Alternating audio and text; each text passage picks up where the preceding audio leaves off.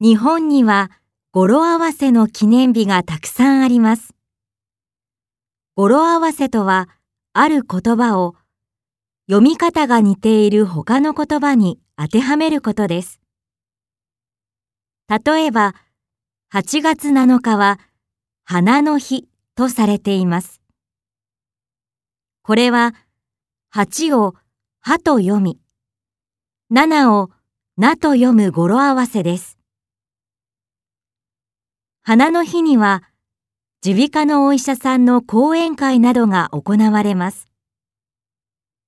また、動物の鳴き声から付けられた記念日もあります。2月22日は猫の日。11月1日は犬の日です。猫の日は2をにゃんと読んで、にゃんにゃんにゃん。犬の日は一を英語でワンと読んで、ワンワンワンとする語呂合わせです。